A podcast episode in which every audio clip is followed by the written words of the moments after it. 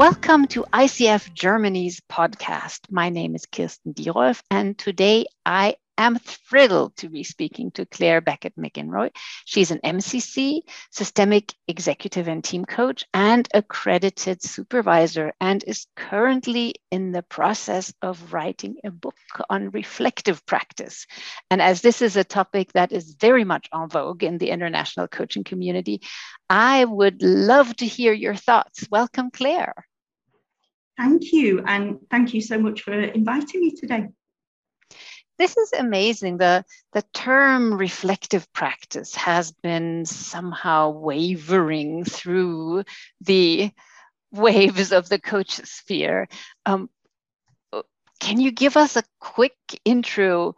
What is it? Why do we need it? sure, absolutely. So, I come from um, an academic background and lecturing on MBA programs, all the top business school totally advocate reflective practice for leaders, for everyone really. And also, it's totally embedded in becoming a teacher. And the medical practitioners reflect. So I was really pleased that it was with flashing lights in the new competencies of ICF 2021. And for me, the biggest bits of learning in my journey to MCC come from reflecting on practice, reflecting with a supervisor, you know, resourcing, restoring, and so forth, those tricky coaching sessions, and especially in team coaching, but then also in mentor coaching. And as a mentor coach, I reflect on the mentor coaching that I'm providing to stay benchmarked and you know ensure that ensure that we don't get into bad habits as well so uh, reflective practice um, what are what are some ways that we can go about doing that with or without a supervisor so think about this one first reflecting in practice and that is right there in the session in the moment. Hmm, should I wait longer and leave more spaciousness before the next question? Or hmm, which question should I ask now? Or rephrasing the question. And also, self as instrument. What am I experiencing in my body that I can then share with the coachee and see what's their insight from that awareness that's coming up for me. So that's reflecting in practice in the moment. Mm-hmm. Reflecting on practice is either after the session, after a week, even after way down the line. And also, it can be whether it's doing some art with it or journaling. Or sometimes I use um, the dictaphone. That sounds like a fashion word, doesn't it? Recording on my um, phone, just blurting to myself because it maybe I want to reflect on that session, but I haven't got time right now. So it's a memory jogger. The other thing is listening to our sessions ourselves. I quite often do it when I'm walking, um, killing two birds with one stone. So that when we listen to our sessions, it's like, hmm, what habits am I getting? What questions do I ask a lot? What other way could I have phrased that? What else may have been useful?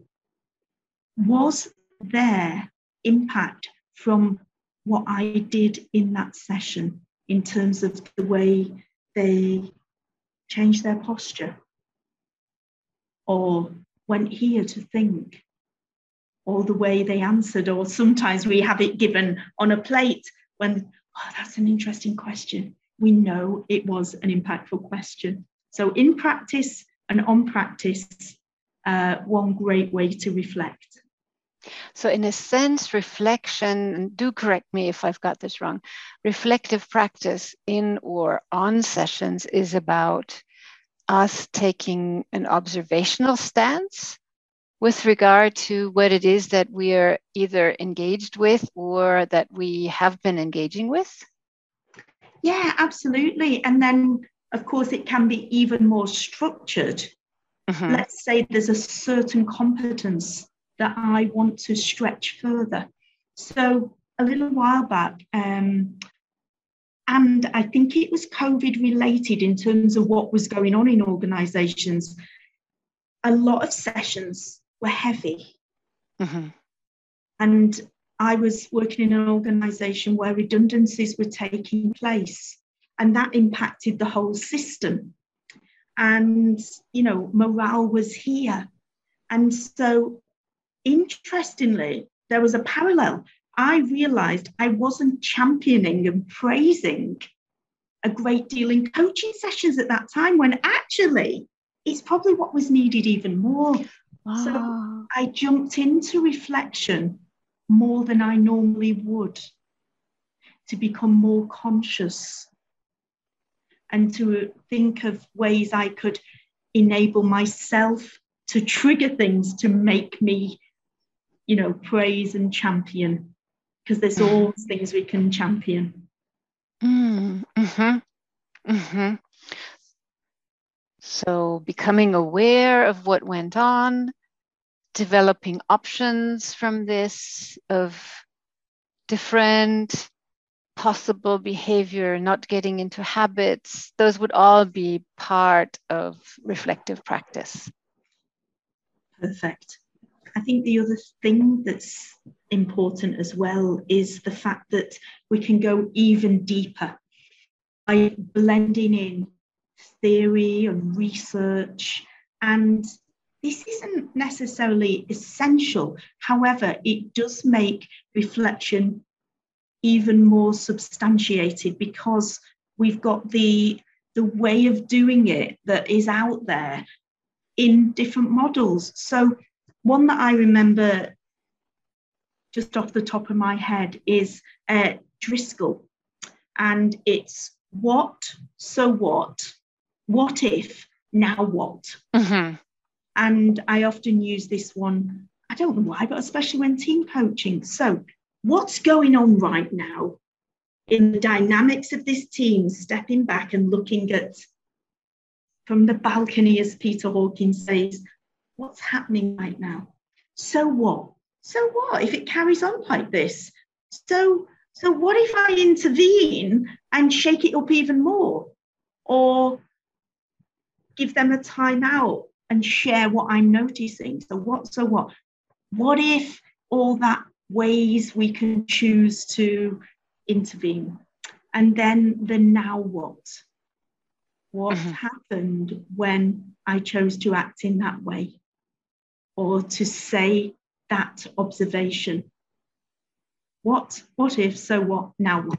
So there's one really easy model that mm-hmm. we and blending into that and the theory of self as instrument and why we do it, or the theory of metaphorical landscapes and why we use metaphors.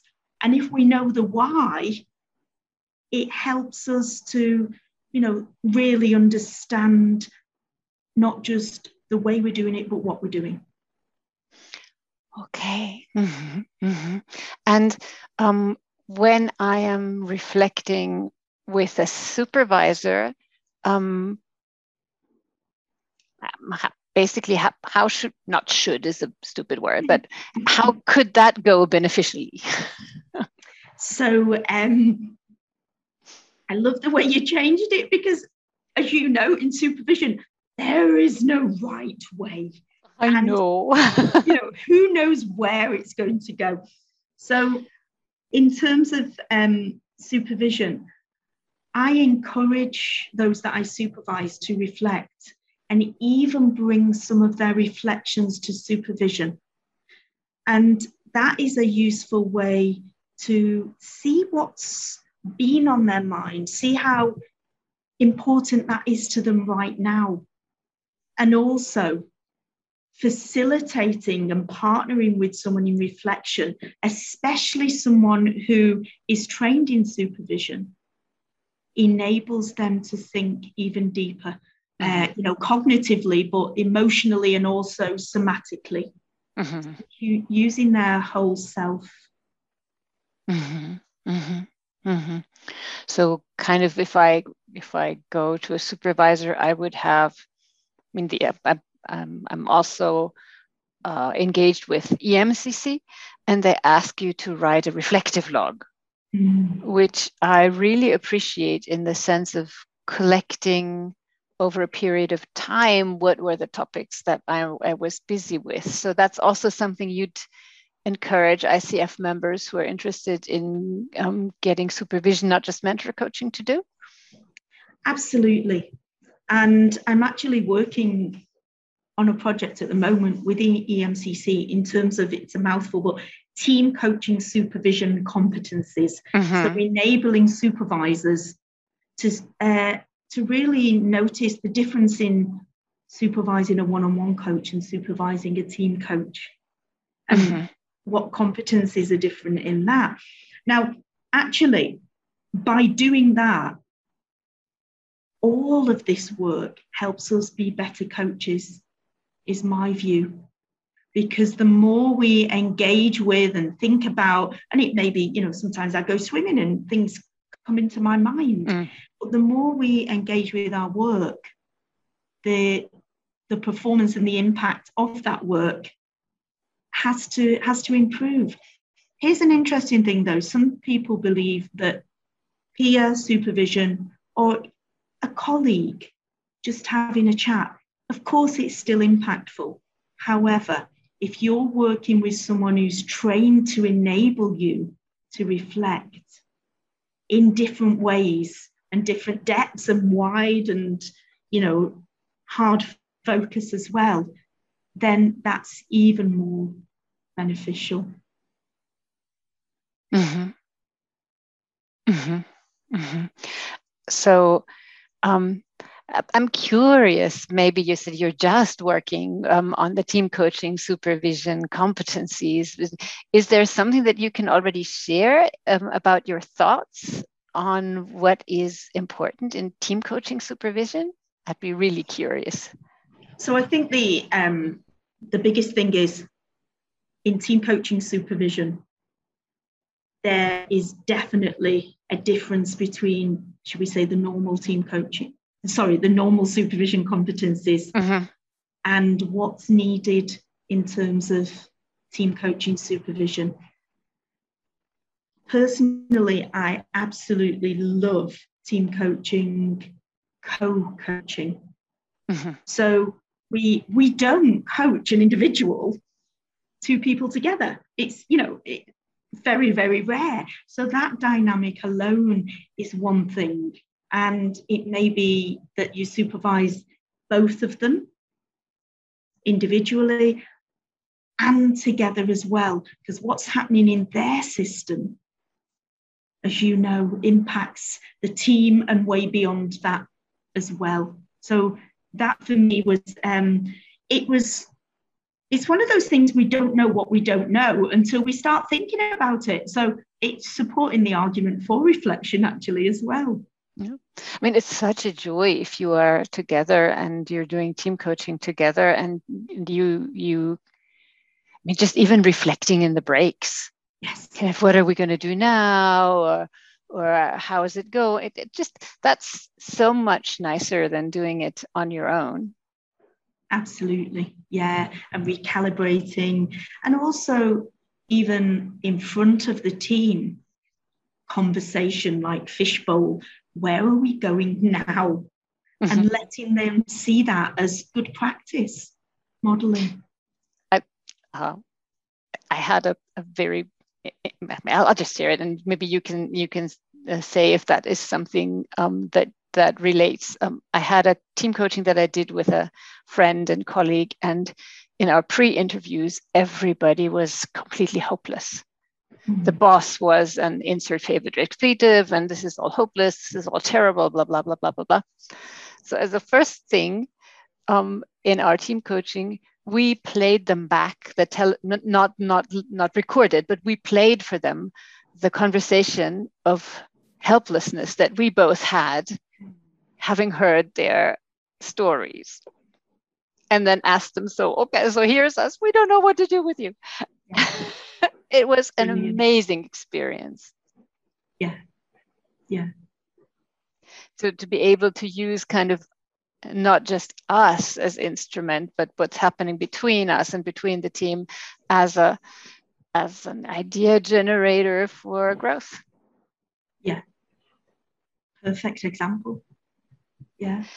And and when you now supervise two people who are doing team coaching together, what, what are some of the topics and, and what happens? So some topics included, for example, um, one person calls themselves a one-on-one coach who's now doing team coaching. Uh, one's not training team coaching, one is. So the power dynamics of that relationship. Um, one's brought the other one in on the project. So subcontracting. And, you know, all of this is at play present in the room with the team. Fascinating. Yeah. Age as well has been an interesting one you know age like one team coach being older than the other or yeah yeah and i'm also curious um where does culture play in that as well mm. yeah mm. I mean my my my tenet has always been when working with another coach the most important thing is to make each other look good mm-hmm. kind of in this improvisational theater kind of way. Whatever yes. your partner does is the only thing they could have done, and it's the only thing that could have happened. And don't, you know, the second I become critical of my fellow coach, I think it's going to be not helpful for anyone. Yeah, absolutely. Yeah, I I call it um, blending then leading. So it's okay to put a hand on them and then take over a little bit mm-hmm. and they can do the same and it's been there in the coaching relationship in the alliance of the coaches and then also um, the bravery to give to the other one if we just don't know where to go and you can see that they're ready yeah they're ready that's the beauty of being two people yes because if if both if both are a little bit clueless, then at least it's not one person's fault. Then it's just it's easier because the situation obviously calls for cluelessness when two people, competent people, are clueless. yeah, and then that that thing of um, hard focus. So there's a conversation between you know the coach is coaching someone in the team, and it's a really important topic, and the other coach observes that the team level is ready to move on mm-hmm. even though that individual isn't. And if we're there with the individual, we may not notice that whole picture. And yeah. you know, all of this we're talking about is so related to reflection and and what will enable me as a team coach to step more into wide angled empathy for the whole team whilst also supporting one individual mm-hmm. team yeah wow interesting um, uh, would you like to share where people could learn a little bit more about this? What are your recommendations? Sure. So we have a community, the Coach Me community, and once a month we do complimentary events, and we at least once a quarter do sessions enabling people to reflect. And sometimes it's smaller groups, and sometimes you know that sometimes there's a hundred on the call. And find it at www. dot. Ah, well, um, it hasn't got a website, so it's on LinkedIn. On LinkedIn. Yeah, so Coach Me Community Cafe, and then also on Facebook. I run. There's about um, five thousand coaches in the what what's it called now? Um, I think it's also Coach Me, isn't it? Something like that. I think it is. Yeah. Um, I think best was cl- find oh, Claire. Yeah. Find Claire Beckett McInroy. Go on Facebook. Go on LinkedIn. You'll find it in our description under the podcast. We will share the link so everybody can find you and um, benefit from your um, experience and your wisdom. and their own wisdom, obviously. and I've remembered it now. Isn't it funny the way the brain works? It's a bit later over here. May excuse me for forgetting. Coaching resources is the Facebook one. That is it. That is true. I remember there as well. Coaching resources. It's a lovely community. Can only encourage everyone to join. Thank you so much for being with me today. Is there anything that I haven't asked that you're dying to share? Um, well, I will just share. The book should be out in a month on Amazon. And also, as well as having people like Nancy Kline, um, David Clutterbuck, Barry Oshry has contributed. He's 89 years old and he threw wow. something together for us. And not John Lewis Joyce. So it's got a lot of big names who've written something unique for this compilation book but it also gives you questions that you can use as a stimulus for your own reflection. So um, we've got in there reflection on ways you can supervise yourself a little bit, but also um, ways that you can be creative in reflection with whether it's mind maps or sketches and so forth. That sounds like a brilliant endeavor. So um, once you have it, we can also put the link under the description of the podcast. Fabulous. So thank you very much. Um, lovely talking to you. Thank you. Lovely to be here.